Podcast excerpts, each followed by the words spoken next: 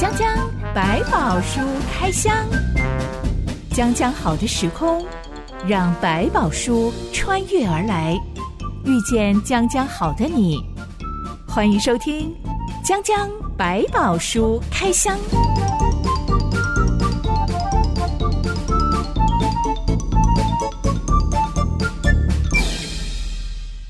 书里有百宝，让知心和下凡哥为你开箱来挖宝。Hello，我是知心。Hello，下凡哥。今天我们要继续来开箱八十岁的摩西被上帝呼召的神圣一刻。嗯嗯、是，来问问下凡哥，你的人生当中有没有所谓神圣的一刻，就是上帝呼召你去 do something 呢？我觉得会，特别是你在信仰上你走的越久，而且你特别是在很多寻求之上有一些很专注的时刻。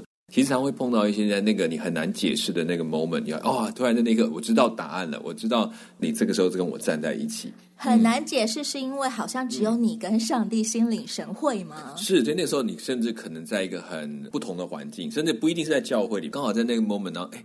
因为这件事情让我感觉到，对你真的是跟我站在一起，你不是很远的地方，甚至就在那一刻看到这个东西，说：“哦，我知道这个是我的答案。”可对别人来讲，那个就很平常的一句话或者是一个东西，但是对你来讲就是很重要的象征。回想一下摩西的神圣一刻，他遇见了一个会讲话的燃烧火焰的荆棘。是，老实说，我们也没有看见他跟任何人描述：“嗯、哎，我看到了什么？”是很难置信，因为这种非常个人的经验。你说。再弄一次给我看，我想大概也没有办法，而且就是只有你当下碰到，甚至有时候他碰到是可能旁边人也看到，可是他没有听到声音，只有你自己听到，那真的是对不起，我很难解释给你，因为我再怎么解释，你也不知道当下的状况是什么。圣经上有很多人跟朋友一起走着走着，只有一个人听见上帝的声音，其他的人听见说啊打雷了，对，还有人说是不是天使在讲话？是，每一个人的对上帝的领悟力好像都不一样。嗯，可能就在那一刻，我觉得上帝会针对这个人有。一些特别的表达，所以也可能只有你能够在当下明白。那你刚刚可能你这个疑惑在你心中也很久了，所以也可以看得来，在那时候，因为你的所想所思，也让你更知道这个东西真的是针对我来给我回应的。嗯，像执行我的妈妈五十几岁的时候，嗯，她才忽然间被上帝的大光照到。我说的就是保罗的那种大光照到。哦，老师说，除了我妈妈以外，我还真的没有。遇到哪个人是被大光照到的？但后来事情过了很久之后，我左思右想，我觉得这真的是最适合我妈妈的方式了。因为老师说，我妈妈她有阅读障碍，她其实没有办法读圣经，太多字读了根本读不进去。嗯，她的听力也有点障碍。我说的不是听不到话，我说的是他听不太懂句子的逻辑，他会听到一大堆的单字、单字、单字、单字。嗯嗯嗯，所以呢，他也很长的句子，他也很难听得懂。教会台上的人在讲什么？是，可能一讲到太长了，对他来讲，他没有办法一下子吸收这么多讯息。是，嗯、所以后来我左思右想，为什么我的妈妈上帝是用大光照着她？嗯，然后他就意识到是上帝在对他说话。是，这真的是为他量身定做最适合的方式了。嗯、每一个人在那个当下所需要的一个刺激的方式可能不同，上帝也用不同的方式去影响人。摩西遇见了一个燃烧的荆棘，嗯，或许就是最能够叫醒摩西的方式了。是因为太多的平常的道理，我想他对他都懂了，可他可能可能对上帝那个超越的那个特性，可能还需要一些让他从来没有办法想象的方式来呈现在他眼前。嗯，我们今天要来开箱的是摩西跟上帝有一些的 argue，他有一些困惑。嗯，对，你怎么会叫我这种人去做你说的那些事呢？下凡哥有没有曾经跟上帝 argue 过这一类的？我觉得常常会，因为很多时候呼召来说，让你去做什么，或者说刚好一个机会来了，你要你去做什么，其实不会觉得自己都完成了或者完全的可以去做得到。因为你在教会里面，可能你刚去没有多久，哎，牧师可能跑来说，哎，你要不要来帮我们做一个招待啊？什么？天哪，我最怕跟人家，我有社交恐惧，对，然后突然 那可是回去祷告，又觉得说，好像真的感动我，应该去做一点这样尝试。可能这过程就会觉得说，啊，不好啦，不是我了，别人好了，还是找别人。可是那个当下可能几番这种斟酌，好吧，那我就试试看吧。上帝，你要负责，我也没有办法。可能这个东西，我想多少会有，它刺激我们在成长的。教会里有句玩笑话说：“主啊，我在这里，请差遣他。嗯”是是是，我们常常这样祷告。我们今天就要来开箱摩西怎么样跟上帝 argue 这些事情不太合理耶。嗯、这段故事记载在出埃及记第四章一段月之后，我们来开箱。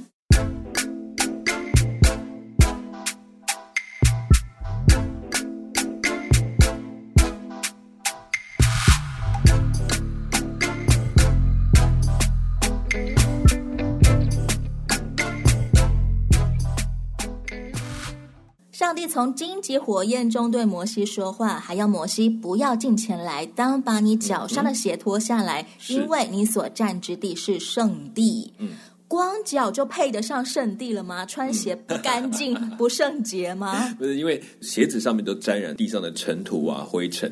把鞋子脱下来，反而脚是干净的。说不定他已经很多天没洗脚了。但这个对他们来讲，可能不是最主要的问题。至少他没有沾染世俗尘土的概念，就好像没有被这世界污染的概念。所以他把鞋子脱掉，用最原始的、最单纯上帝的创造来踏在上帝所创造的土地上。所以那个圣的还是做一个分别，是跟世界是有差别。是你不是落在世俗当中的，你把世俗放下，然后站在上帝的面前。现在上帝呼召我们的时候，都不会叫我们要脱鞋。嗯、是，其实这个东西是。一个象征啊，在那个时期，可能也让他明白这是一个不同的地方，也同时让他去体会到上帝跟人的落差，所以他可以在那一刻明白，这个地方已经被上帝分别出来了，不能不需要你用这个世界的各种方法来靠近他，只要你用单纯他的创造的样貌来到他面前就可以。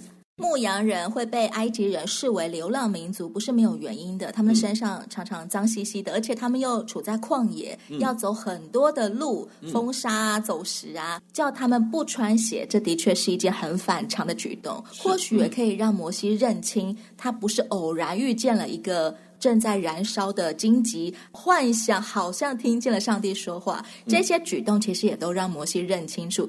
真的，他就是遇见了一件非常之事，上帝来呼召他。上帝把自己的属性也一步一步让他明白，跟其他所知道的神明的不同。他主动的有讯息，并且主动来跟他说话，而且不需要他透过别的方式，反正要他用最单纯的方法站在他面前听他说就可以。上帝向摩西介绍了他要拯救以色列人脱离埃及人的伟大计划。嗯、如果换作是年轻时候的摩西，他大概会拍手叫好：“好啊，好啊，没问题！嗯、我正想这么做呢，我来负责这个案子，交给我。给我”对，是。嗯、可是现在八十岁的他，越听越困惑。他的反应让我们很难联想到他曾经是那个为了要为同胞出头而失手杀死埃及督工的那个摩西了。对，他说。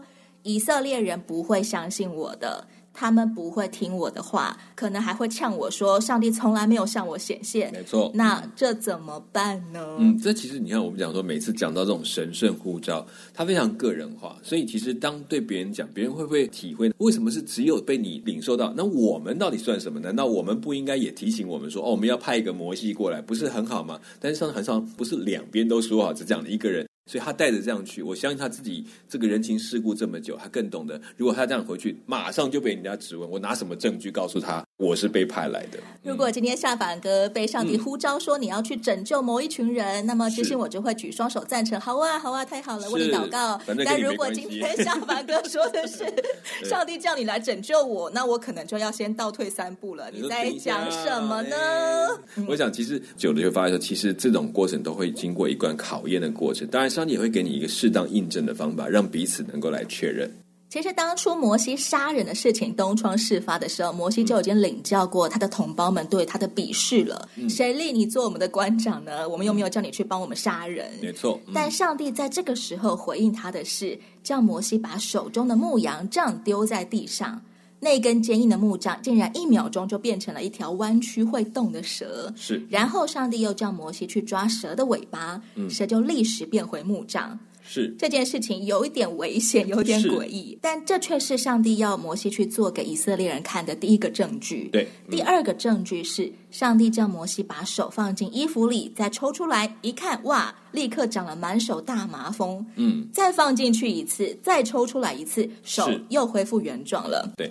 下板哥，这个蛇跟麻风病都是很恐怖的东西。嗯、上帝为什么要叫摩西去吓以色列人啊？嗯，而且这个过程当中其实还蛮好的。他叫他做的是在反常的动作，就是你有木匠变蛇，当然也就算了。可是要去抓蛇，你怎么会抓它尾巴？这所有的比较懂得这个野生动物，大家都知道。抓蛇是要抓它七寸，就抓舌头的地方，而且要用长长的夹子去夹七寸比较安全。怎么会用手呢？对，蛇会反而反咬过来，所以其实等于是就要做一个冒险的动作，就是一个正常人不会做的事情，但是在他手中可以做，也是让他们以色列人知道这件事情不是靠人的方法，不是他很会抓蛇，而是他不用担心，在上帝的已经预备当中，这只是已经预备好的一个神迹，就是对死亡没有惧怕，也不用担心危险的问题。那另外就是讲到大麻风的部分，就对他们来讲，从死里复生这件事情是很大的特色，就是说好像在绝望的地方有了希望。因为大麻风在当时，麻风病在当时候是不治之症，对，就像我们得了癌末一样。对，其实到今天麻风症到现在也还没有很好的治疗方，因为它是一个免疫的一个症状，所以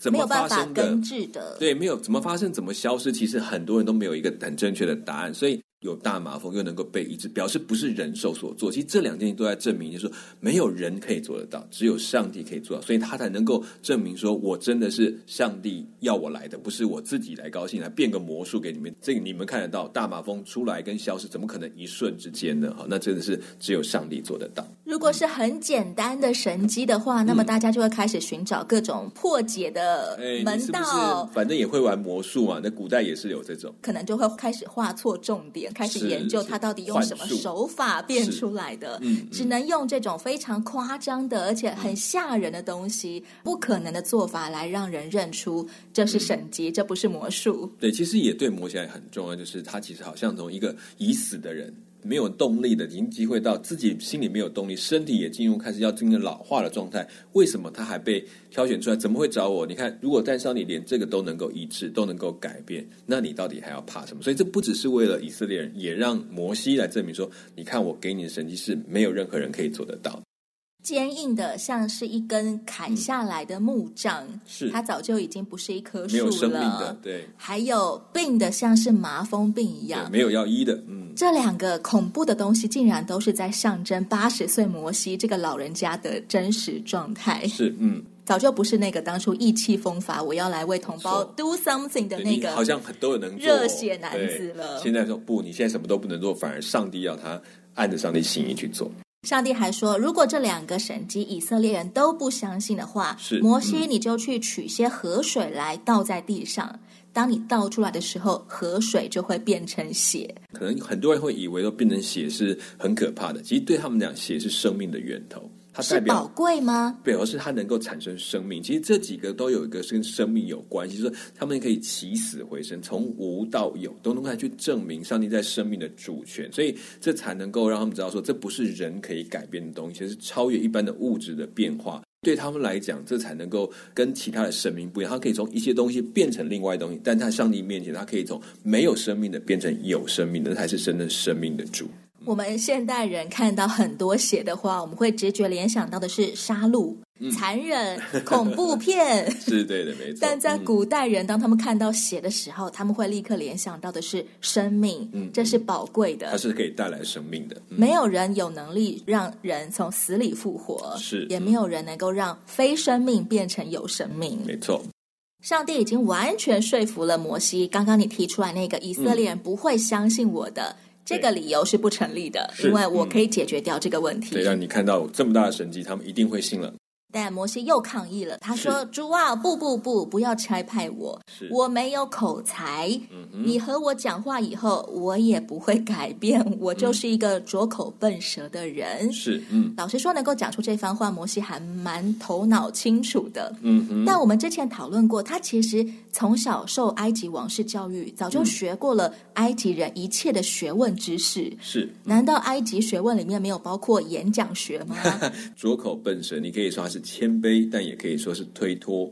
那这个过程当中，也可能因为这么多年下来，他在这一群人当中，他的口才其实是没有用的，没有特别的用处的。因为他对羊弹琴了四十年，对。然后在过去，他在西伯来群里，然后他一定也是很能够说，但是似乎没有说服过任何人。那更不用讲，在法老面前，他还成为一个被追杀的，连辩解的机会都没有。所以这个方面，一个也是一个他觉得很痛苦的地方。所以他觉得自己根本没有什么能力。那最重要在这个事里面有关键，他要去说服以色列，那表示要口才。所以他用一个最聪明的方法是：我不会说话，所以你不能叫我去讲这些事情，讲了也没有用，他们是听不懂的。所以呢，不要找我吧，找别人吧。但也有一点点，我觉得上次我们有提到，他其实有一点点埋怨。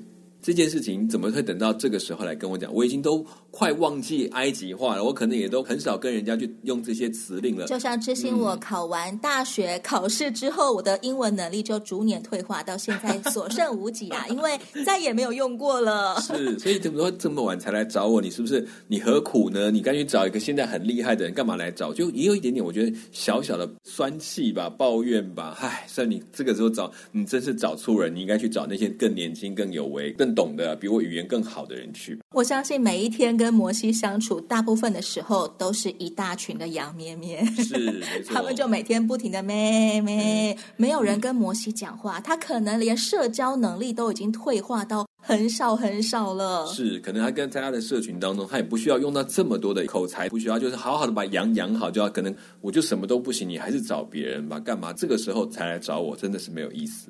面对摩西说我没有口才这件事情，上帝竟然生气了。嗯，上帝说：“不是有你的哥哥利未人亚伦吗？嗯，我知道他是能言的。现在他出来迎接你，他一见你心里就欢喜。你要将当说的话传给他，我也要赐给你和他口才，又要指教你们所当行的事。嗯，他要替你对百姓说话，你要以他当做口，他要以你当做上帝。”你手里要拿这杖，好行神机。嗯，要来聊聊为什么这一次上帝忽然间生气了？难道这个理由根本就不存在？它只是一个借口？我之所以会讲说他可能有一点酸气或者一点小埋怨的概念，就是在后面这段话有关系，因为他已经找了一个是最能够阻挡做这件事。你说我根本就缺乏你要做这件事里面最重要的一个才能跟恩赐，然后也是已经退化的恩赐，你太晚了。我觉得还是稍微有一点点对上帝稍微露出了那一点小抱怨的情，所以上帝可能就因为这样声音拉高了说：“你弄错了，这个事情我会给你，你不要担心。甚至你怎么会找一个你以为聪明的理由拒绝我吗？可是你忘记这是我可以给你的。为什么上帝不立刻的赐给他口才，或者说恢复他的口才呢？为什么一定要我会让你的哥哥成为你的口？如果没有的我都可以给他，那更何况。”你不是没有，你只是认为你比较不够的，我怎么可能给不了你呢？我恢复你的口才，你觉得不够吗？我再加一个人给你，让你哥哥亚伦跟你一起来做这件事情，你就没有理由再告诉我什么叫拙口笨舌了吧？我给你双倍的力量去做。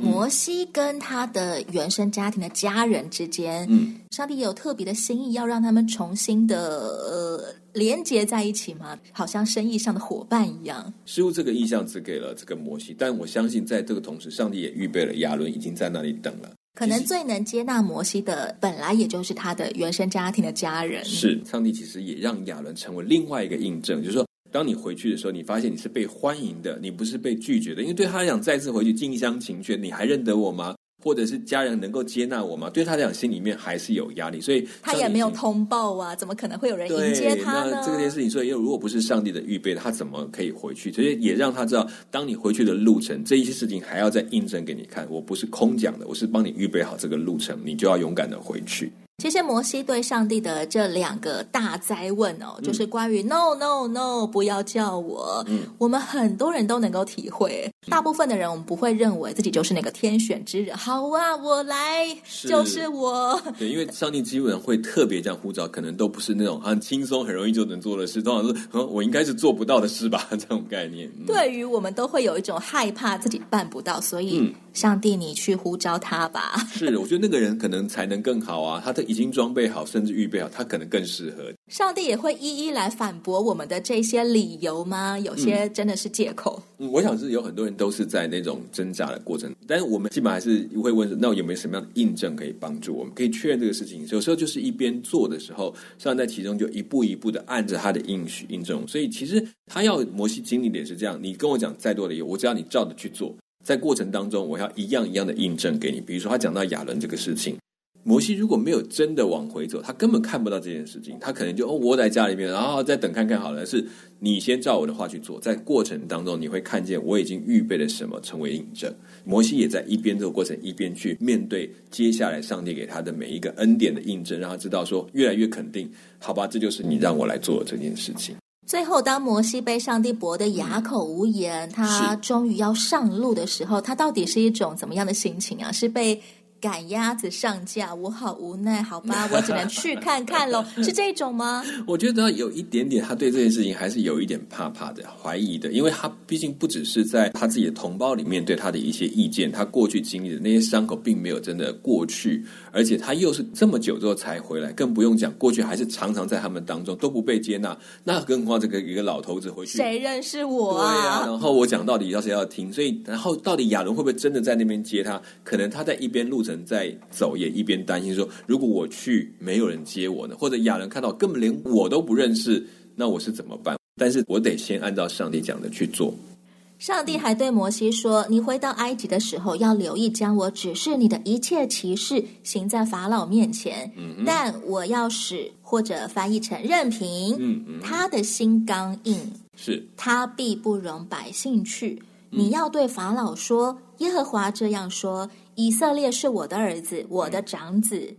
我对你说过，容我的儿子去，好侍奉我。你还是不肯容他去。看呐、啊，我要杀你的长子。嗯，上帝叫摩西去恐吓法老，哎，明明就是上帝自己要恐吓法老。是，话说人心的刚硬跟上帝之间有什么关系啊？我觉得在里面它是有翻译到的任凭，也是会让我们更能够明白说，如果。一个人执意不想听上帝的声音，上帝是任凭他去做他要做的事情，但是他要负责那个结束的后果。所以其实摩西，你说他是威胁吧？好，也是，就是对人来讲，你真敢威胁我要杀我的长子，但是对上帝来讲，我要杀你的长子叫做易如反掌。他其实倒不是威胁，是告诉你接下来的后果你要自己面对承担。当然，我们可以从后面到时候故事会发现，上帝并不是立刻做这件事，而是一再的给他们机会去。弄清楚你要做什么决定，但是他必须自己决定心里面的那个东西，所以任凭说上帝不插手，但是你要自己去思考什么是对的，什么是错的。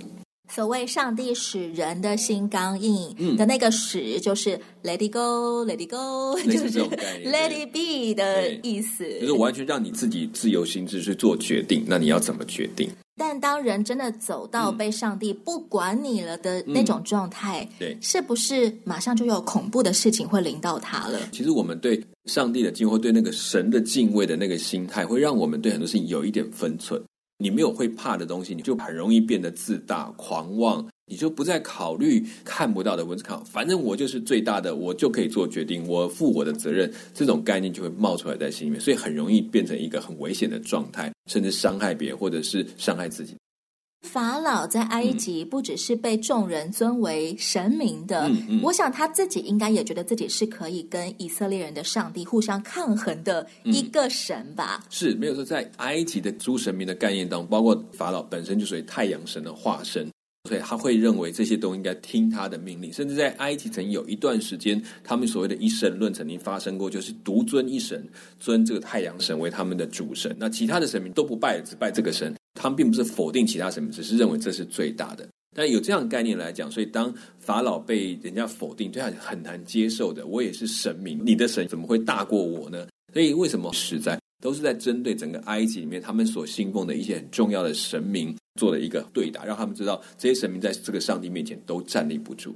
当一个国家领导人硬要跟上帝作对的时候，是上帝就必须要使出我杀你的长子的手段来威胁恐吓他吗？嗯，可能也因为到了最后，我们到时候会谈到，在这个阶段，他其实只有一个没有办法做的事情，就是。连太阳都可以被控制的时候，对他来讲这是很大的打击。但有一件事，埃及人是拜太阳的，地位崇高的，没错，他们叫做瑞或者叫做拉，这个有一个他的名称，这是在埃及的太阳神的名称。啊、对，阿波罗就变成我们后来在希腊时期才有的太阳神的名字。那但这个问题来就是说，基本上在这当中，只有人的生命这件事情，他挽回不来。其他的他都可能有一种方法，可以好像一种幻术，可以去产生或改变。但是人的生命走了就是走了，而且这表示你连法老你自己的长子都不在你的手中，而且他不用任何的军队，对他来讲这就是一个他们真正会惧怕的，随时可以把我生命取走，这才是最可怕的事情。如果上帝杀了这个法老，那法老就没有机会验证原来我是错的了。嗯嗯。如果今天是让他的长子，也就是他最看重，将来是要成为下一任法老的，是。当我没有办法去救回他的生命的时候，我才能够意识到我不是神。嗯。而那一位神远比我还大得多。对，有可以掌控生命的那一位。摩西回到家，立刻禀报他的岳父叶特罗，说他想要带着妻子跟两个儿子回埃及去看看他的家人。嗯、叶特罗非常支持摩西的决定，也祝福他们上路。全家人就骑着驴上路了。嗯、半路他们搭营过夜的时候，圣经说。上帝遇见摩西，想要杀他。嗯，这两句话非常的奇怪。刚刚上帝不是才轰轰烈烈的呼召摩西，跟他讲他的伟大计划吗？嗯、这会儿忽然间想杀摩西，这个到目前为止好像没有一个最棒的答案。但有几个人说法是说，这个摩西他当他接受的说按照上帝心意去做的时候，他没有做一个叫做自洁的动作。就自己能够把自己恢复到以色列人身份的样貌，比如说他的割礼，他不是原本就生在立位夫妻的，是，但是他出生不久他就已经被送水流了，有人就这样讲，所以他呢在这件事情上好像没有完全。还有就是提到他的孩子，这是有可能的原因。对对对，但希伯来男婴不是一出生八天之后就要受割礼吗？这边讲应该想讲说，我们提到应该不是在摩西本身，是他的两个孩子并没有受割礼。哦，所以后来他没有让他的在米甸建立的家庭过一个没有按照这个希伯来人的生命去的，他其实已经有点放弃这个身份。所以当他要回去的时候，他并没有让他们恢复这个以色列人身份的样貌，这个立约的记号在这个身上行割礼。所以为什么后来要割他孩子的包皮来解救他？这个其实有这样说法，就是他们要先回到这个离岛。那摩西要把自己一家要归回这个名下，这是一个。那也有人是说，他里面心不甘情不愿，就是这个行动的过程当中呢，他好像还带着那种不甘愿的心情，所以上帝特别让这个天使要在面前来，让他警告他。当然也没有真的要杀他，但是至少看到这一幕，然后他用他孩子的洁净礼来表达说啊，他是。他们是真的要回去了，然后也真的是甘心了，这种概念。反而是没有遇见上帝、没有被上帝呼召的摩西的妻子希波拉，好像他立刻就知道发生什么事了，是，所以他就立刻拿了一块锐利的石片，嗯、割下两个儿子的包皮，丢在摩西脚前，说：“你真是我的血狼了，嗯、你因割礼就是血狼了。”很多人会支持说，是因为他的孩子还没有按着这个礼仪去完成。所以他还没有回到约的里面，他怎么可以带不没有在约里面的人回去他的家乡？所以就用这样的方法来警告他，并且好像补偿这个事情，然后把他们归类到约的里面，所以才能够顺利的往回家的路上走。代表摩西在遇见上帝之后，他可能没有太把这件事情严肃看待，是以至于他没有意识到我的全家人是。好像不太认识上帝的，对，我也没有让我的家人按着上帝的吩咐来过生活，所以就可能是因为这个原因啊。好了，我就回去吧，然后就带着家人回去，无奈嘛，上帝叫我回去，可是他并没有我应该回去预备成为一个什么样的，在这预备的心态上、行动上缺乏了整个预备好的心态，只是好吧，我无奈的要回去啊。你讲了，那我就回去，而不是那我既然要回去做这个事，我应该先把自己家里预备好，然后前进。这个部分他少了一些东西，所以可能上帝也在这边给他的一个提醒、一个警告。我想这个其实包括一个每个被呼召，很多人有时候一开始好吧，我就去，但是忘记上帝要我去的时候，我要去做什么，这可能要去思考一下。这么一说，就让我们觉得希波拉这个女人好厉害哟、明明是个米店女人，嗯、而且她还没有真的不是她来遇见燃烧的荆棘。嗯他却立刻能够反应过来，来做出对的行动。圣经说这样，耶和华才放了摩西。